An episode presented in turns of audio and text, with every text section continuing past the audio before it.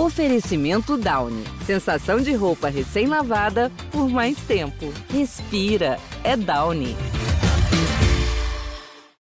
A minha ideia é carga pesada no espaço.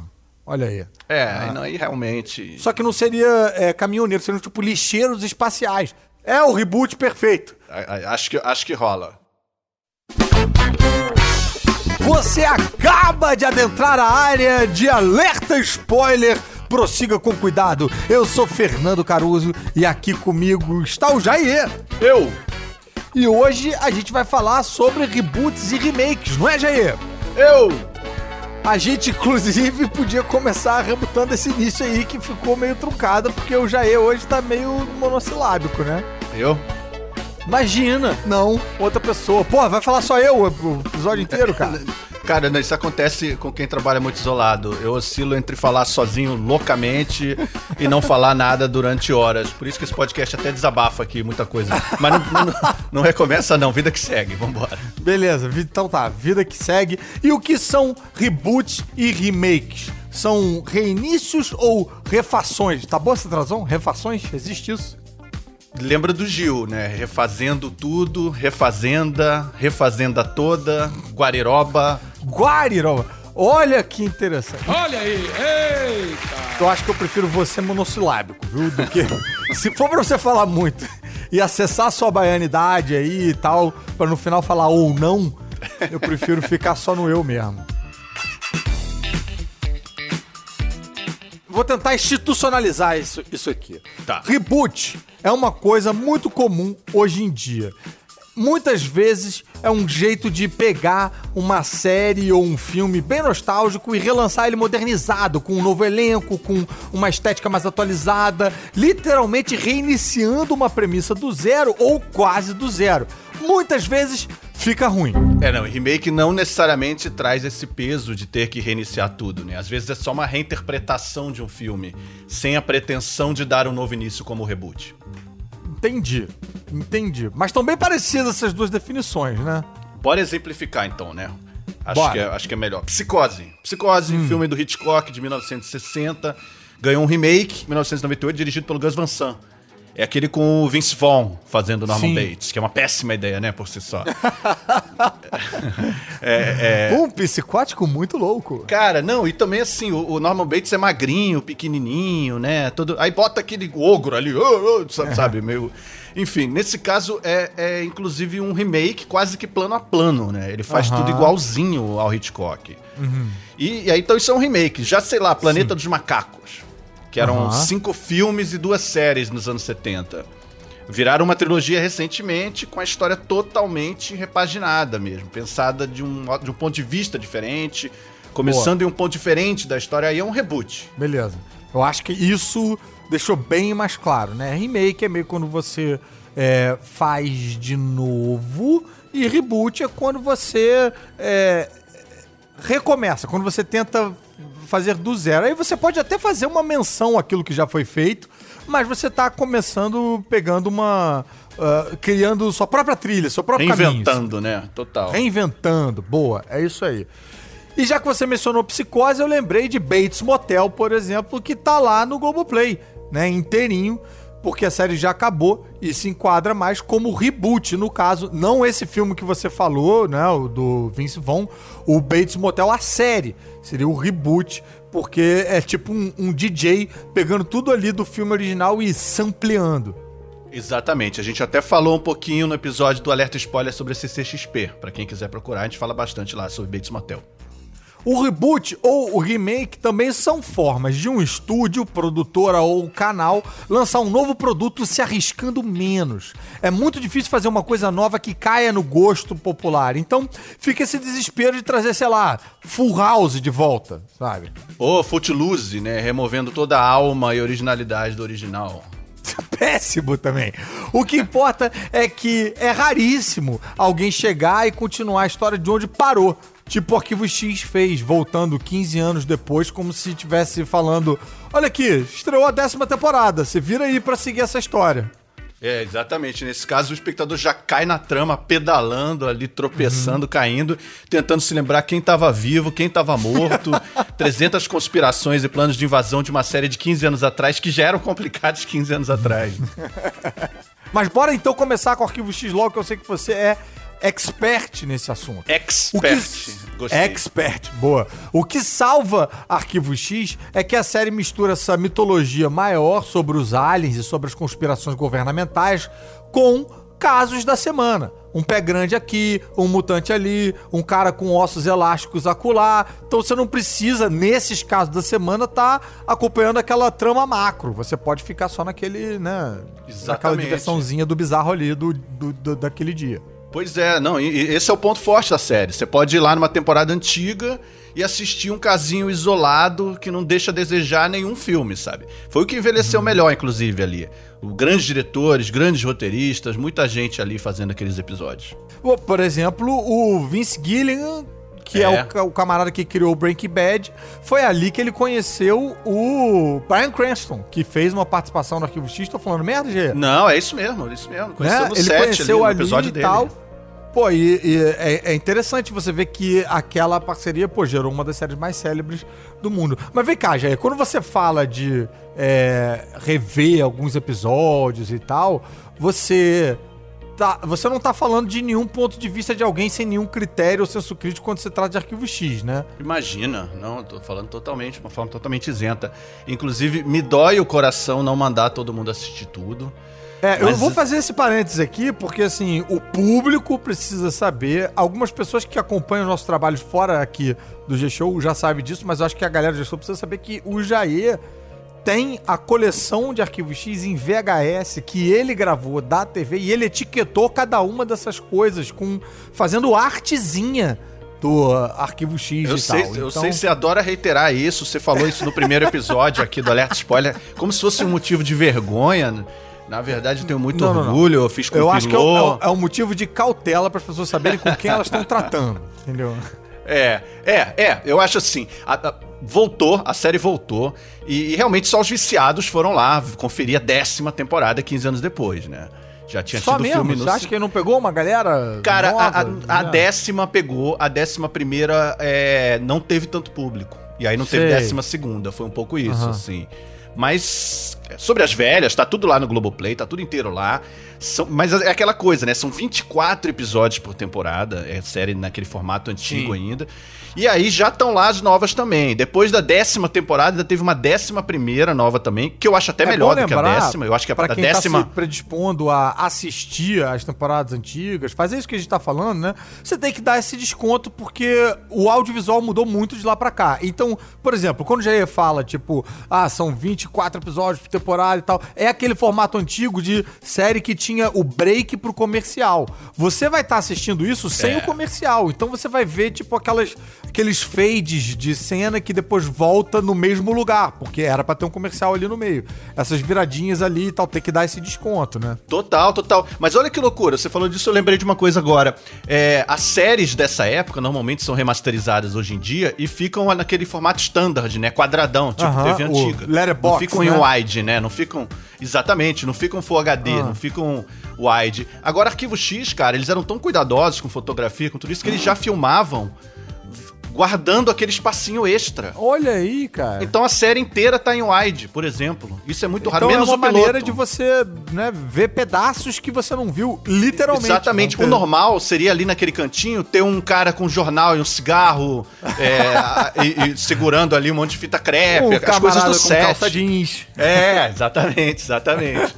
E, pô, só o piloto, que como a gente sabe, como a gente já ensinou aqui, piloto é, às vezes é gravado separado, né? Então, com, uhum, em outras uhum. condições, o piloto, não, o piloto é quadradão mesmo lá, tá lá em standard, não teve jeito. Se você perdeu essa aula, você pode ouvir o episódio piloto do Alerta Spoiler sobre episódios pilotos. Exatamente. Mas olha, a décima e a décima primeira temporada de Arquivo X que estão lá também, elas são muito boas. Esses casos isolados novos, cara, são sobre hum. drones, inteligência artificial, fake Pô, news. Maneiro. Então, assim, eu queria muito ver Arquivo X falando dessas coisas todas, sabe? Que eles aham, tentavam prever. Nos anos 90 e agora eles falam disso. É muito maneiro. Legal. E aí eu me vejo Novamente, obrigado a citar Twin Peaks, né? Pensando em séries que poucas pessoas veem. É. Jair e o evangelho do Twin Peaks. É, cara. Um eu- dia eu- o Jair vai bater na porta da sua casa, querido ouvinte, falando: Você já ouviu a palavra de Twin Peaks? De Laura Palmer, né? é, cara, eu acho assim que rola. a Twin Peaks existe também, continuou, sabe? Da onde parou, Uhum. não teve reboot, não teve remake, não teve nada. Só que aí ninguém reclamou, quem foi ver queria ver isso mesmo. E, Uhum. e na série antiga, cara, um personagem tem um sonho com a Laura Palmer, que é a vítima que inicia a história toda, né? E no Hum. sonho ela fala: Te vejo em 25 anos. E aí, 25 anos depois, quase exatamente estreou a terceira temporada, em 2017. Pô, maneiro, hein? Tá aí um planejamento invejável ou uma cagada absurda, né? É, mas de qualquer forma, louvável. Mas vamos então para nossa próxima série, que é She-Ra. Pronto, conseguiu botar Xia no podcast. Vai! Consegui. Consegui. She-Ra está para mim como Twin Peaks está para o Jair. Um dia eu vou bater na porta da sua casa dizendo, você já ouviu a palavra de Adora? She-Ra é um reboot que deu muito o que falar na internet na época, não sei quem lembra, quem acompanhou esse bafafá aí, porque eles mudaram muito o visual dos personagens, né? E aí uma galera mais... é, mais da nossa geração, né, geração 80, que cresceu ali vendo o desenho, reclamou que a Shira estava pouco feminina. Mas o que é curioso é porque a galera que reclamou não era o público-alvo do desenho novo de agora, então assim, reclamou à toa. Eu fui ver o desenho, rapaz, eu me amarrei muito no desenho. Eu não sei quem vai lembrar do desenho original, até porque, cara, não é muito pra lembrar. Esse desenho, tanto He-Man quanto o Shira, era uma salada louca de referência, misturava Star Wars com um pouquinho de é, fantasia capa-espada. Era meio que tudo ali pra fazer você brincar de. ter, ter elementos pra brincar de boneco feliz da vida, né? E Shira tinha lá os elementinhos que eu fui reassistir depois de ver o, o piloto da Shira, que era uma rebelião, isso era bem Star Wars mesmo, uma rebelião contra um império com pessoazinhas de armadura e tal, e, e as princesas do poder que vão aparecendo. Nada que eu prestasse. Eu, eu quando eu assisti, eu não prestava muita atenção na trama. Eu queria ver ação, aventura e tal. Aí essa moça que fez esse reboot aí, cara, Noelle Stevenson. a Noelle Stevenson, o que, que ela fez? Ela pegou todos esses elementos que ficavam meio espalhados ali, na, no- feitos meio né, nas coxas na, na série original, e ao mesmo tempo respeitou e desrespeitou eles. Desrespeitou onde dava pra respeitar e usou onde dava pra usar e fez uma trama, meu amigo, muito melhor. Toda encadeadinha, toda amarradinha e que ao mesmo tempo atende um público mais novo, que eu acho que é o objetivo da série, sabe? Ela é leve, ela não é pesada, ela não, ela não se leva tão a sério, mas a trama, episódio a episódio, vai engrossando um pouquinho mais. Então você tem aquela coisa da a, a Dora ser da daquela da, da, da galera do Hordark lá, né? Que é aquele qual é Horda. nome da, da Horda, isso.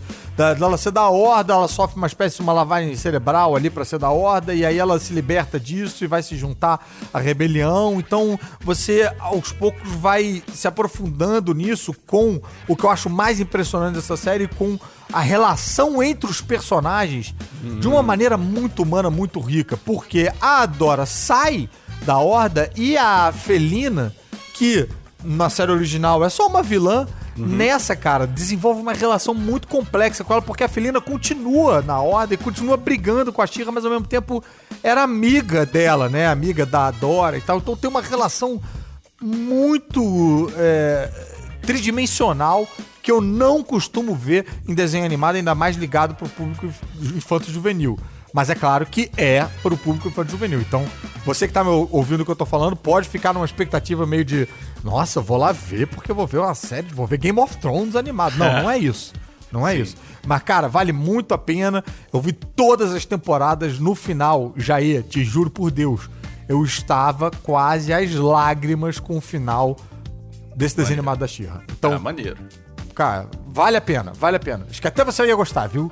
Você ia gostar. Ele, é, ela tem, a origem dela tem a ver com o He-Man, porque tinha, né, antigamente. Eles- Tinha totalmente. Nessa eles conseguem contar a origem dela de um jeito que não remeta ao He-Man, porque me parece que, cara, eles não estão certos do que eles querem fazer, Sim. mas ao mesmo tempo deixando uma janela aberta Ah, que você, você como roteirista, você sabe que eles estão deixando aquele caminho ali pra ser explorado se for preciso, entendeu? Maneiro. Não tem nada que bloqueie aquilo ali, sabe? Então, assim, ela encerrou, eu acho que com cinco temporadas, encerrou bonito. Mas encerrou podendo começar de novo uma próxima temporada e tal, que eu fico louco pra ver pra onde eles levariam se eles fizessem isso, porque existe a possibilidade de conectar com o He-Man e a gente sabe que tem papo de He-Man voltar com o Kevin Smith. É. O Kevin Smith do é, Balconista. balconista, Jay barrados Silent no Bob. shopping, Jay Silent Bob e tal, que é um ícone da cultura nerd, da cultura pop e tal, tá aí meio que nesse projeto de trazer He-Man de volta. É, em Mark. Hamill fazendo esqueleto, né? Tem um monte Cara. de coisa legal. Várias coisas, tipo, tô, tô bem ansioso pra ficar decepcionado com esse desenho. Cara, minha lembrança mais antiga de She-Ra é de ver o longa-metragem em animação Hum. no cinema, que Uhum. se chamava O Segredo da Espada Mágica. Eu lembro de ver esse longa-metragem no cinema também. Cara, e era sobre a origem dela, né? Então tinha o He-Man e os personagens do He-Man, tinha todo mundo, né? Era, uma- era um Aham. Guerra Infinita do, do, do, do He-Man She-Ra, né? É Guerra Infinita dos anos 80, sem é, dúvida. cara. Pô, e nos, nos créditos dos filmes apareciam os personagens com os nomes dos atores embaixo. Tipo uma montagem mesmo, assim, com todo mundo em sequência. E eu lembro de ver isso, cara. Eu acho que eu tinha nove anos, não sei. E as crianças no cinema vaiando os vilões e, e- e celebrando os heróis, assim. Entrava o He-Man, é, aí aparecia o esqueleto, uh, cara, uma plateia inteira Poxa. de crianças. Época boa, né? isso. Quando as É pessoas vaiavam os vilões. Mas bora continuar então no campo da animação mesmo, que eu também quero falar de uma outra série que sofreu um reboot, mas assim, não é de hoje o reboot, mas também gerou um bafafá, que foi Teen Titans Go, os Jovens Titãs. Que série, viu? Tem um humor muito rápido, muito inteligente, a dublagem brasileira é maneiríssima. É boa demais. Pra quem cresceu lendo DC, como eu, inclusive eu quero deixar isso bem claro aqui, eu tô mais pra Decenalta do que pra Marvete, que eu sei que é quase um crime nos, nos dias de hoje, né? Não, não, não, não, não, não. Aqui no Alert Spoiler a gente não faz julgamentos, tá? Você vai ser muito bem, bem recebido. Mas, mas você tem, essa, tem toda a razão. Pra quem é decenalta, essa série é um deleite. Ela, inclusive, é, gerou um longa, né? Que o longa É. talvez seja Que é muito a melhor. bom. Talvez seja o melhor filme da DC pela Warner, seja o filme, o longa do. Calma, do- calma. Mas ela parodia os desenhos antigos, os quadrinhos, bota personagens obscuros, brinca com referências de vários lugares, dos filmes, da série. E é um reboot. Porque a série anterior te- tinha um desenho animado anterior que era no estilo mais anime, mas se levava um pouquinho mais a sério. Ela também era, também era tipo, né, meio direcionada pro infanto juvenil e tal, mas ela tinha uma pegada mais de ação. O que deixou a galera que era fã desse, desse desenho, dessa versão do desenho, revoltada com o Teen Titans Go, que tem uma pegada, tem uma pegada mais cartunesca.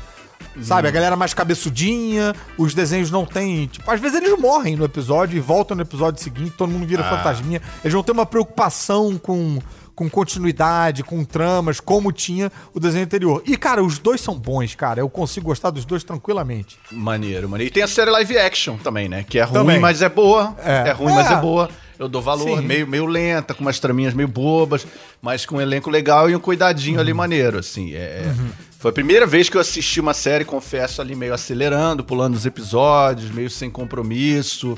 Mas eu gostei da experiência, cara. Eu, eu acho É. legal. Eu fico empolgado eu também, disso. Eu também gostei. É, a, gente, a gente sofre, né, cara? É. Mas a gente gosta. Tipo, a, a série tem realmente, tipo, caraca, esses bate-papo paralelo, esses, essas É. trama B que ninguém se importa. Mas aí de vez em quando, bicho.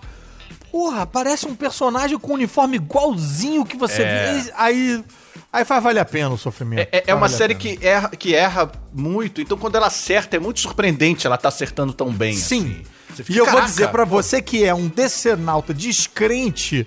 Olha, se você puder ver só o episódio 6 dessa série, eu não quero falar nada sobre o episódio 6. Só bota pra ver, porque Seis da quase um segunda episódio temporada, bolha. né? Da- Seis bem da- lembrado, Gê. Isso. 6 da segunda temporada. Ele é mesmo um episódio bolha. Talvez dê pra você assistir. Bicho, eu vendo aquilo, eu, meu queixo caía a cada take. Eu não acreditava que eu É, tava foi. vendo a versão live action daquelas coisas ali. Claro que agora com esse hype que eu botei, A pessoa que tá ouvindo isso, na hora que assistir, vai odiar. Mas, ainda assim, acho que vale o esforço. Mas voltando aqui ao Titans Go, o maneira que o desenho, ele é como como o Shira, o reboot, né? Funciona totalmente para adulto quanto para criança. Vale a pena. Thundercats também teve um reboot bem louco, que também é, gerou reclamações e tal. É, mas esse eu vou dizer que eu, eu queria gostar, mas não consegui. Eu, eu, achei bem engraçado, eu não fiquei acompanhando, mas eu acho que, uhum. infelizmente, a triste verdade é que eu acho que eu não acompanharia Thundercats nenhum. Eu gosto da ideia de que, ah, se tiver um Thundercats uhum. legal, eu vou, vou ver. Mas acho que eu não conseguiria acompanhar. É, é. Mas eu, eu, eu gosto de, de, de, ter essa fantasia, de, de que eu tenho Sim. ainda esse, esse lado lúdico na vida uhum. suficiente para ver o. É, eu, eu sonho sempre com a aposentadoria que a gente vai poder ter o tempo pra ver essas coisas todas. Vou me aposentar, vou ficar vendo Thundercat. Não vai, isso não vai acontecer. Você vai ficar vendo documentários de... sobre a Segunda Guerra Mundial. que é o que acontece. Você, é pra tirar a sua aposentadoria, você tem que botar um coletinho de lã e ver documentário, senão você não recebe sua aposentadoria. Mas é, eu tentei, eu, meu, meu negócio com esse Thundercats novo, eu, eu fui um dos que brigou, brigou com quem tava reclamando da série, sem ter visto a série, mas fui ver e, e não curti porque é, eu achei ela meio moderna demais para mim no sentido de que ela tem um traço que é na linha do Teen Titans Go, que eu tava pronto para gostar porque eu gosto de Teen Titans Go, mas o trabalho de voz, ele é meio. Existe uma esquizofreniazinha aí, porque as vozes são. São meio dramáticas e sérias e tal, com os bonequinhos fofinhos, meio, meio é, Bob Esponja. E aí, cara, entra num lugar para mim que eu me sinto velho. Porque Bob Esponja foi o lugar onde eu parei nesse sentido. Ficou meio louco demais. Entendi. Eu me lembro que antes do Bob Esponja tinha o Rainy Stimp, que era uma loucura, mas eu tava acompanhando. No Bob Esponja eu já tava já meio tipo, hã? Mas eles estão debaixo d'água, mas tem ar debaixo d'água. Não tava conseguindo, não tava conseguindo. E o Thundercats dialoga bem com isso, fala bem, tem um, tem um, um visual meio aquele Steven Universe e tal. É, Queria ter gostado, mas sei lá, não rolou ainda. Quem sabe, quem sabe um dia.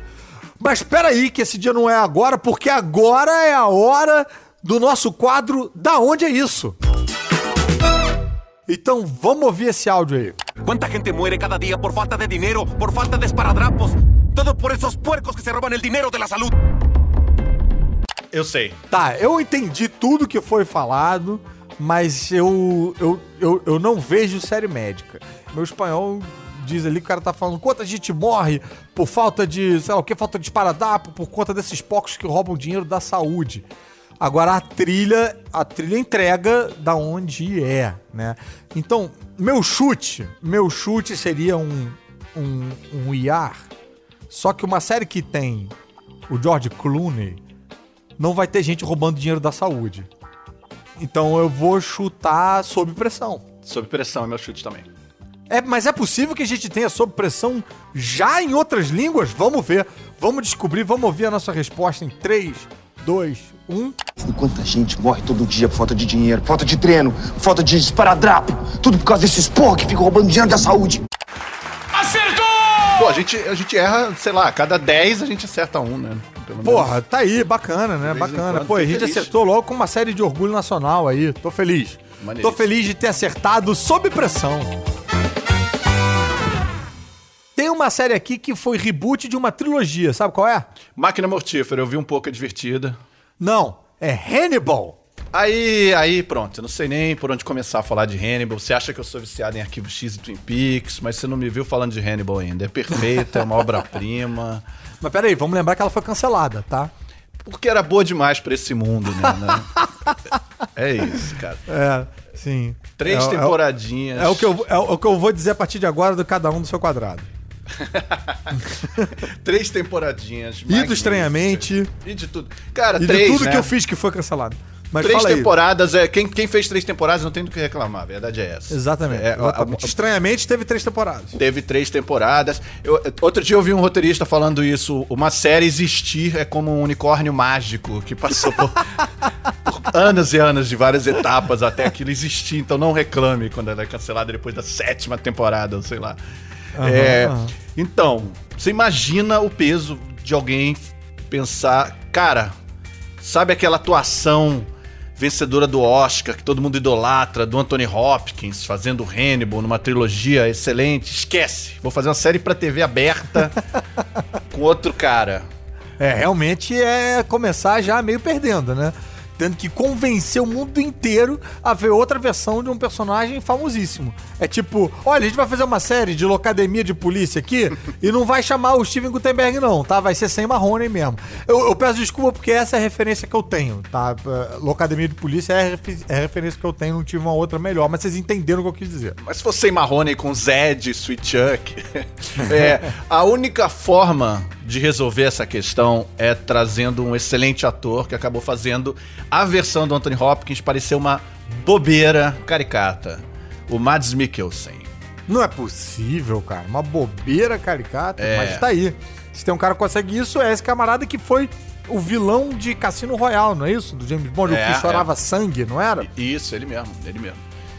E hoje em dia, né, é, fez vilão em vários outros filmes também. Em tudo, é. Ele faz muitos filmes do Wittenberg, que é aquele diretor dinamarquês que veio do Dogma, aquele grupo do Lars von Trier. A Caça é um filme desses que eu gosto muito. Eles estão lançando outro agora sobre um grupo de amigos que resolve passar bebê todo dia de manhã, cedo antes do trabalho. Um dramão, assim, sinistro. bem, bem, engraçado, bem... porque isso parece, isso parece sinopse de comédia, né? É, total, total. Mas ele, ele, ele tem elementos de comédia mesmo. Ah, mas comédia. tá aí, é um ator, esse protagonista aí, portanto, com, com muita bagagem. Que agora é meio que o vilão da vez. Fez o Doutor Estranho, ele era o vilão lá do Doutor Estranho, aparece no Star Wars Rogue One, ele meio que tá em todas, né? Mas, mas fala aí do Hannibal. Então, na verdade, no Hannibal, é, é até um jeito muito raso de descrever o que ele faz lá, chamar ele de vilão. Ele, Aham. ele, ele, com certeza, é o anti-herói, né? Ele tá ali. O protagonista é o Will Graham, o personagem, que é um investigador do FBI que faz análise com ele. O Hannibal é psiquiatra. Ah, Esse Will seria o mesmo personagem que Edward Norton fez no filme Dragão Ah, Vermelho, que é o terceiro filme com Anthony Hopkins no papel de Hannibal, que é Tá. do livro Então- Dragão Vermelho. Ele se passa antes daquele Hannibal da. da Jodie Foster. da Judy Foster. Ele, ele, ele pega tudo, embala tudo e, Aham. e- e tem uma cronologia sim que segue os livros e os filmes, mas ele se permite Tá. pequenas ousadias ali. Então é reboot, não é remake. É reboot, exatamente. Bacana. E pelo que eu vi, a série é meio sobre a amizade dos dois, né? O paciente, o psiquiatra, o detetive e o canibal, sendo que o Will não sabe que os crimes estão sendo cometidos pelo Hannibal. É, exatamente, ele é amigo dele. E Isso vai se aprofundando muito, É. com atores incríveis, com Uhum. o Lawrence Fishburne, faz um diretor da FBI muito bem. E eu acho que você tem que ter atores incríveis pra convencer que detetives não vão descobrir que o canibal é o cara chamado Hannibal. É, eu Eu sou psiquiatra. É, é ele, na verdade, o cara faz análise com ele, é muito bom isso. É, porra, o cara tem o nome do. Enfim. É, o, não, e cara, é, tem a Gillian Anderson, que é a agente Scully do Arquivo X, que faz a psiquiatra do Hannibal, sabe? Ele é o psiquiatra aí, que faz cara. análise com ela.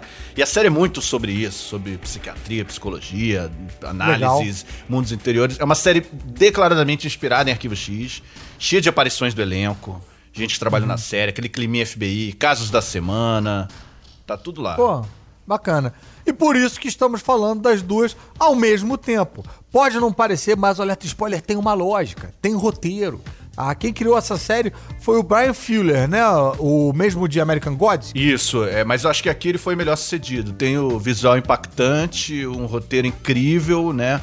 Mas os diálogos são muito bons, é uma sensação de estar vendo sempre um filme mesmo, aquele cuidado, aquele tempo de cinema. Tranquilamente das minhas séries preferidas. Aliás, o Brian Fuller criou uma série que eu sei que você curtia, Dead Like Me. Ah, tá, pô, sobre a garota que morria, que virava morte, uma comédia com um humor meio ácido, né?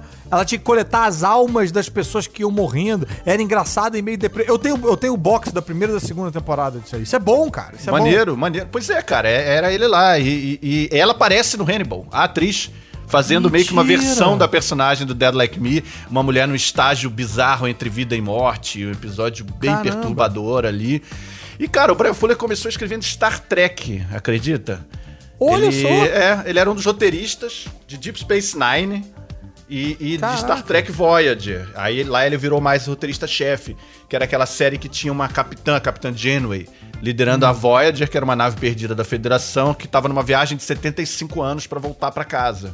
E aí depois de Dead Like Me, Pushing Daisies, que é outra série dele também, uh, Hannibal e American Gods, ele foi fazer, olha só, Star Trek Discovery. Pois Rapaz, é, eu, mas- eu, eu sou fã desse cara e não sabia. Exatamente, cara. E ele falava que o objetivo dele na vida não era ser um roteirista, era ser um roteirista de Star Trek. e eu, eu vou dizer que eu gosto muito de Star Trek Discovery, que é a próxima série que a gente vai falar aqui. Tá vendo como essa conversa, aparentemente sem sentido, se encaixou mais uma vez? Bem, Star Trek Discovery é ótima, tá no Netflix, tá na terceira temporada e eu não tenho do que reclamar. Não, aliás, eu tenho do que reclamar, sim, inclusive bastante, mas o saldo é positivo, sem dúvida. Se a gente não tivesse reclamando, não seria Star Trek.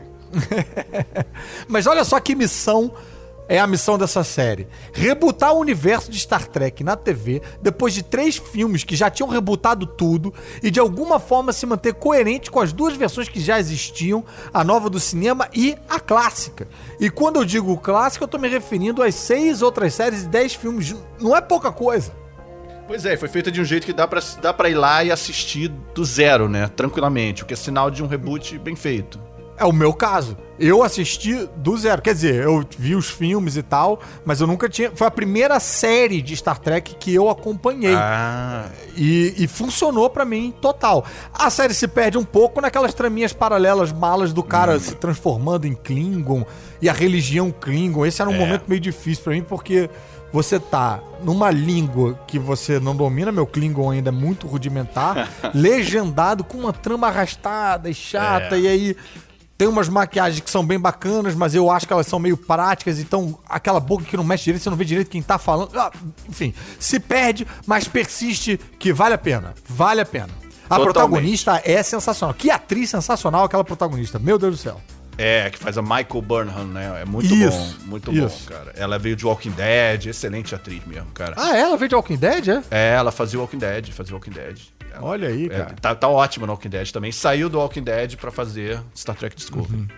É, Uhum. Pô, cara, eu também parei várias vezes assistindo. Eu tive que dar uma insistida, essas paradas, Uhum. essas tramas Klingons, tudo isso me, me, me travava um pouco. Uhum, Mas olha, cara, terceira temporada, redondinha, me pegaram de jeito.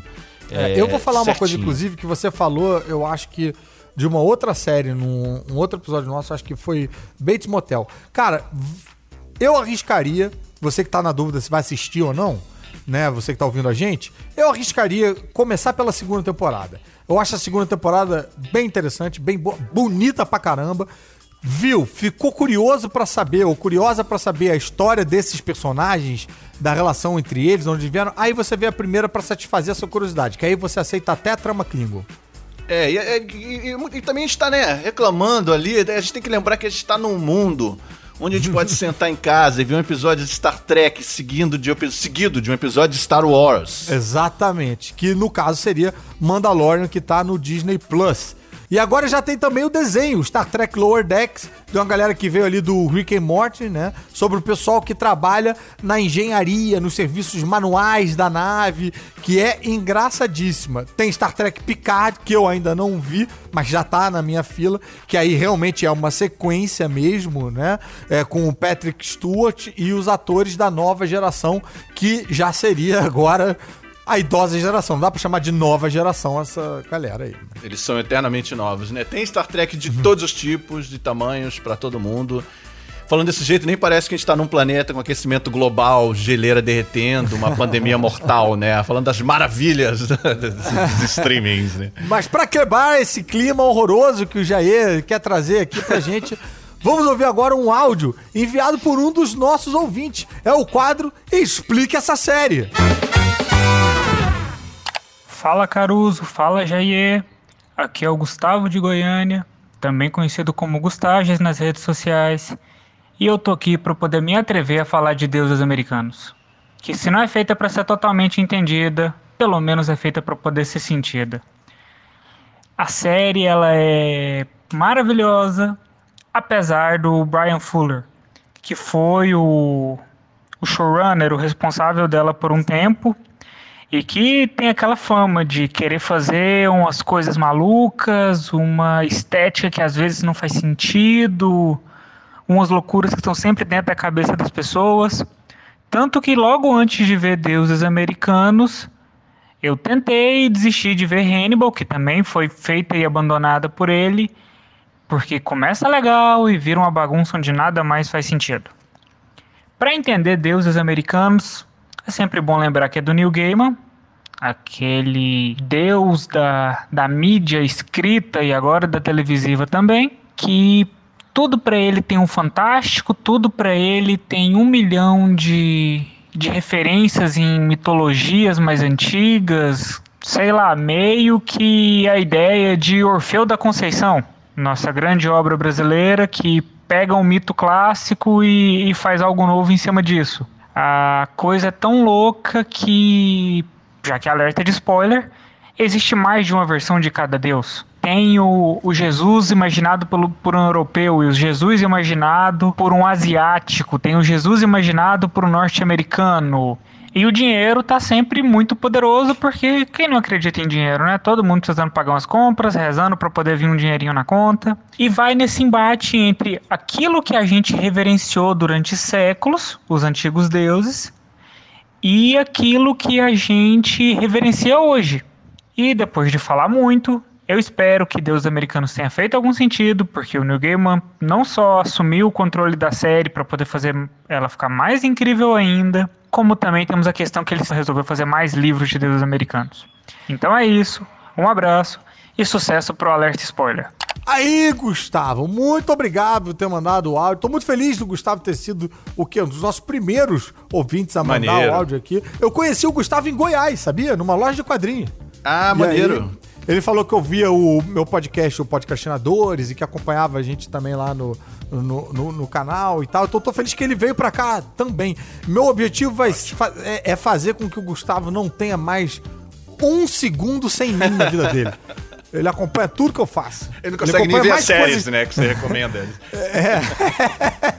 Porque ele tem que ficar em dia com o conteúdo que eu produzo. Eu acho que ele vê mais coisa minha do que a minha mãe, sabia?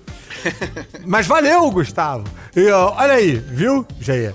Tá? Nem todo mundo compartilha da sua opinião de Hannibal. Quero deixar isso bem claro aqui. É bom pra eu ter uma segunda opinião e não cair nas suas esparrelas, nas suas maluquices. E você que tá ouvindo a gente, você pode mandar um áudio pra gente no 21994485574.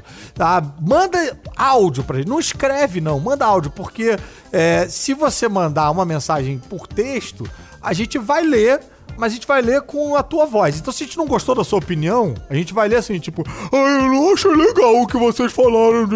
Então, eu prefiro que você mande o áudio mesmo, tá? É, a gente tá recebendo várias sugestões maneiras em mensagem de texto, mas a gente quer mais áudio para poder botar no programa. E, muito importante, áudio de um minuto, no máximo dois, mas tenta ficar em um minuto. Porque o, o Gustavo praticamente fez um podcast próprio, né? E eu, ou eu ouço o que o Gustavo vai falar, ou eu produzo o conteúdo que eu tenho pra ele aqui. Não tem as duas E- coisas. e- Não dá. tamanho ódio dele ao Brian Fuller, né? Ele, ele- ele produziu um podcast. Aliás, ele, ele, ele. O Brian Fuller não abandonou Hannibal, como ele diz. Ele, não, ele abandonou sim Discovery e American Gods. Mas Hannibal, ele tá até hoje tentando desenrolar uma quarta temporada. E acho que uma hora consegue, viu, Gustavo? É, então, pô, acalma aí. O Faustão vai conversar com você pra ver se você se acalma. Dica: tenha foco, mas mantenha a cabeça aberta. Bem, eu queria agradecer também as mensagens que chegaram aqui. O Ricardo Varoto, que também é um cara que está sempre presente nas nossas redes todas, lá no, no Podcastinadores, no Três Elementos, no Filme Lixo. Ele mandou uma mensagem aqui dizendo que eu só olho o WhatsApp na lua nova. Porra, chegou aqui já pra me espinafrar. O Rodrigo Leite sugeriu o tema. Esse filme é uma merda, mas eu gosto e até sugeriu Waterworld. Ele explica. Basicamente, basicamente são. Não, não faz sua voz, não, cara. A sugestão dele foi boa. Basicamente são aqueles filmes que todos sabem que são ruins, mas que mesmo assim sempre tem quem goste deles. Olha, Rodrigo, eu tenho uma ótima notícia pra você. A gente tem um programa inteiro assim, com 20 episódios sobre esses filmes horrorosos que a gente adora odiar. Exatamente, se chama Filme Lixo e tá lá no YouTube, no canal Caverna do Caruso. Ainda não tem o Waterworlds lá, mas tem coisa muito pior, tipo A Reconquista. E a Dani Braga, ou seria o Dani Braga, disse que o episódio com o Logan foi maravilhoso. E disse também pra gente postar cenas na página do Instagram e lançar o desafio lá pra galera adivinhar qual série é. Pô, adorei essa ideia, cara. Outra ótima ideia. Obrigado pelas mensagens, galera. É isso aí, cara, ajudando a gente a fazer um podcast cada vez melhor. Mas peraí que a gente ainda tem mais série pra destrinchar aqui. E agora, dentro do nosso raio decolonizador, você achou que ele não vinha? Olha ele aí. Que é quando a gente fala só de audiovisual brasileiro, sem Klingon, sem alienígenas, no máximo um Curupira, um Saci. Mas vai ter reboot? Claro! Eu mesmo quase participei de um. Eu não sei se você tá sabendo disso, mas eu fiz teste pra ser o Visconde Sabugosa no Que reboot isso? do sítio do Pica-Pau Amarelo. E não passei. Perdi pro Cândido Dan. Ah, Foi na mesma época que você apareceu no clone? Cara, pior é que eu acho que foi. Foi um pouquinho antes. Foi engraçado esse, esse processo, porque assim, eu fiz o teste e depois fiquei meio todo dividido, sabe? Tipo, Aham. me abrindo aqui com você e com os nossos Sim. ouvintes do Alert Spoiler, fiquei meio. Será que eu quero ser conhecido? Eu era jovem e cheio de, de expectativas para com a minha carreira, entendeu? Entendi. É, eu fiquei meio tipo, será que eu quero ser conhecido como o Visconde Sabugosa? Será que eu tô afim de... Será que isso vai fechar portas pra mim? Será que eu faço? Será que eu não faço? Poxa, não sei. Mas, cara, vamos lá, é uma oportunidade de primeira chance, pode ser uma porta de entrada e tal. Aí eu não passei. E aí eu vi como eu tava sendo presunçoso e arrogante de estar de tá dividido com uma questão que, Que não, não cabia a mim, não existia. Eu não tava nem nesse nível ainda de carreira, entendeu? Então, parabéns pro Cândido Dan. é, a quem eu vou fazer bullying pro resto da vida, é, sem culpa nenhuma, porque ele pegou meu papel. Mas sim, foi ali meio que na época é, do clone, acho que foi um pouquinho antes, e eu ainda, eu ainda pretendo. Eu tenho esse plano genial de carreira, que é editar no meu, no meu IMDB a novela O Clone, que eu fiz. E eu sei que eu fiz, e todo mundo vem me avisar que eu fiz quando a novela passa no Viva, como se, Ah. como se eu fosse ficar surpreso. Olha! é, é, Como se estivessem sabia te avisando. clone, é. Como se você precisasse receber algo sim, por isso. eu- eu- Olha só, sei, estão passando escondido de você ali. É, eu sei, eu fiz, eu tava lá, eu lembro. Mas eu quero mudar é, no meu IMDB a novela O Clone pra Guerra dos Clones. Tá? Pra ver se é, isso me deixa mais atraente pra 2020. Mas teve muito reboot no Brasil, sim. A gente não tá aqui só falando da escolinha do professor Raimundo, que é um reboot que, pô, todo mundo tá aí falando, mas só os Trapalhões, por exemplo, já tiveram umas três versões de Guerra nas Estrelas ao longo das décadas, isso sem contar com o próprio reboot dos Trapalhões. Mas eu tenho um reboot real, brasileiro, Aham. bem maneiro pra citar aqui, que é o Me Chama de Bruna. Ah, a série sim. sobre a Bruna Sofistinha. Sim, que é reboot, porque se você considerar ah, o, que o primeiro foi o filme.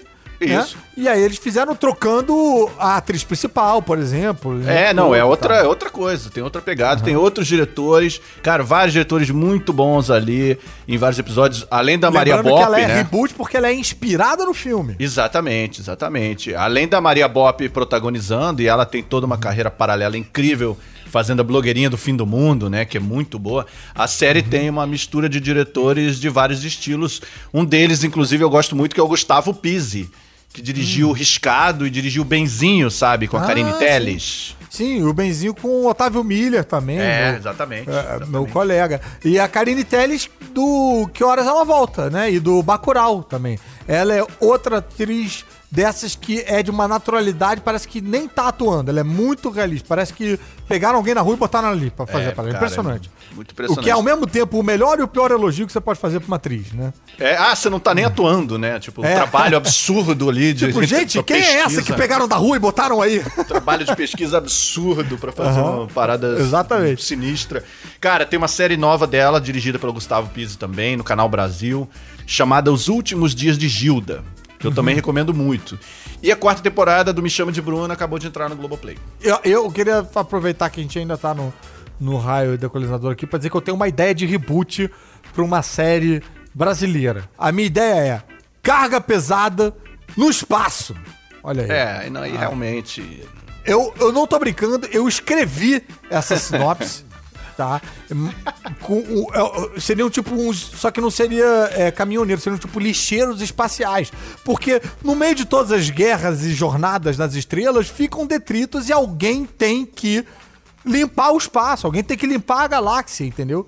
E aí você tem. é, Esse, eu, eu, eu, eu não sei se a gente usaria realmente, não sei se eu posso botar o Stênio Garcia em gravidade zero, entendeu? Eu não sei é, até que ponto me liberariam o Antônio Fagundes ou se, ou se a gente ia ter que fazer o reboot dos atores também. Você tem que botar É. eles naqueles aviões que ficam descendo rapidão pros atores flutuarem. Mas olha, se 15 não me vezes. liberarem o Stênio Garcia, com certeza eu vou ter pelo menos um robô chamado Stênio. Com- como se fosse, tipo, Shield, sabe? Tipo, STE, tipo, vai ser, Vai ser sistema, é, sistema transmutonal eletrônico, de, enfim, alguma coisa assim. Ah, Operacional. mas, bicho, é o reboot perfeito. Porque a carga no espaço não é pesada, não tem gravidade. Olha só que sacação, entendeu? É, é, você, você, você- Isso já é um problema, mas eu consigo imaginar aquele caminhão com, com as asinhas, tipo aquele ônibus do Spaceballs, do, do SOS, tem um louco solto no espaço do Mel Brooks. Total, acho que, acho que total. rola. Total. Pô, cara, e assim, se me liberasse o Antônio Fagundes, cara, botou o Antônio Fagundes com uma pistolinha é, laser É, na mão. Roupa prateada, né? Pô, aventuras cósmicas, de repente esbarrando com o Evandro Mesquita. Pô, É, ia ser muito maneiro. cara. Blitz tem os clipes meio Guerra nas Estrelas antigos ali, acho que tudo se encaixa, cara. E já que a gente retrocedeu pros anos 80, agora a gente vai pra última série de hoje, um reboot é, máximo, mais nostálgico, que mais botou marmanjo pra chorar em 2020. MacGyver, por ter sido tão ruim. Não, fala pra ele, Faustão. Errou! Cobra Kai, senhoras e senhores. Chegou o momento de falar de Cobra Kai. Sim, finalmente esse podcast praticamente foi criado pra gente falar de Cobra Kai e pra ouvir os áudios do Faustão. Eita! É, eu acho que Cobra Kai é tipo o ápice desses revivals. É quase que o motivo de estar fazendo o episódio de remake e reboot aqui. Que ela é uma continuação mais direta, é, não deixa de ser um reboot também, porque é uma repaginação completa de uma história que todo mundo conhece, só que mudando o ponto de vista, acompanhando agora pelo ponto de vista do vilão. É, a primeira temporada tava no YouTube Red, que não existe mais. E um monte de gente já me dizia que era boa, acabava não vendo. É, e aí, quando entrou no Netflix, meio que explodiu, né? No mundo todo. E, e foi bem junto com esse momento de isolamento social. Eu acho que isso teve muito a ver, sabia? As Sim. pessoas foram se divertir na nostalgia ali de tempos melhores. Eu, pelo menos, fui. Totalmente, cara. E a série não tem, não tem vergonhinha de mostrar as cenas do filme.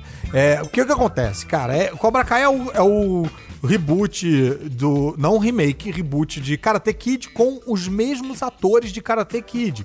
Então, quando alguém lembra de alguma coisa, cara, você pode usar o mesmo elenco mais novo fazendo aquelas cenas. Isso é impressionante, cara. Parece, sei lá, vida real. E eles tiveram o cuidado de manter a mesma fotografia de, do- dos filmes originais pro, pro reboot da série de agora. Então você não sente o peso dessa transição aí, cara. É sensacional. Quando eles querem fazer um flashback, eles vão lá, mostram com aquele visual oitentaço, os atores ali crianças, faz um monte de referência um monte, a, a um monte de cenas dos, dos filmes, das mais óbvias até as mais obscuras. É muito bom. É, não, e, e por ela ter como protagonista o Johnny Lawrence, né, da Aham. Academia Cobra Kai, que eram os vilões dos filmes originais, eles criam essa desculpa perfeita pra mergulhar nessa brincadeira entre os contrastes dos anos 80 com os dias de hoje, né? O Johnny é um personagem parado no tempo e a gente já tem distanciamento suficiente dos anos 80 pra poder zoar a música que ele ouve, o estilo de roupa, os carros, aquela postura machona dos filmes toda bem ridícula. Sim, e é legal que como, como, como a série passeia por isso, tudo com muita desenvoltura. Ela brinca bem com os contrastes dos adolescentes de hoje em dia e dos filmes, dá um, dá um tempinho legal pra gente ter saudade do Sr. Miyagi, dos personagens daquele universo. É, eu acho interessante isso que você falou, é, Jair, do Johnny Lawrence também, porque mostra ele como um personagem bem tridimensional. É, pô. que você, ao mesmo tempo que ele é meio babaca, você também entende as motivações dele, você entende como ele pode perceber o, o Ralph Macchio lá, o Daniel LaRusso como como um babaca, e ao mesmo tempo você entende a motivação, você entende a motivação de todo mundo. É. É, é, bem, é bem interessante, né? Era muito fácil é, para errar a mão nisso, deixar tudo meio paródia, ou pior, ou pior ainda, sem nenhuma ironia ou nenhum senso de humor. A série é autorreferente sem perder um senso de realidade. Poderia ser muito difícil fazer a gente se importar ali com o núcleo jovem, de adolescentes, os personagens novos, mas é. É. muito bem costuradinho ali na trama, né? É, você acaba gostando de todo mundo, querendo ver tudo. A trilha é cheia de rock dos anos 80, muito boa, É, cara. Muito boa. Tô em dia com essa, vi as duas temporadas, tô louco pra ver a terceira. Agora, você, na sua opinião, Jair, você acha que precisa rever os três filmes antes de ver a série? Não acho que precisa, mas acho que com certeza você curte mais reassistindo. Eu fiz isso. Tô doido pra ver aqueles personagens bizarros do Karate Kid 3 aparecerem. Terry Silver, o Mike Barnes, essa galera. E a Elizabeth Shue, que não aparece desde o 1. A Elizabeth Shue, que era namorada do... do Daniel San. e- Daniel San, que é meio que ali o motivo da briga dos dois. Ela era É. namorada do Johnny Lawrence, e aí, enfim. é, e eles ficam sempre ameaçando É, a possibilidade da, dela, dela aparecer. Não quero falar nada pra não dar spoiler, mas eu já adianto que tô achando essa terceira temporada que estreou no Netflix a melhor, hein? Inclusive, também deixando os personagens ainda mais tridimensionais. E Olha indo pra lugares que a gente nunca esperaria ver, tipo Okinawa. Falei demais já. Ah, não. Olha aí, tomei spoiler no meu próprio podcast, era spoiler. Mas é muito difícil não dar spoiler dessa série, porque todo mundo fica meio empolgado de falar sobre ela, né? E sobre o passado do Chris no Vietnã. Pronto, outro spoiler. Devolvi o spoiler com spoiler.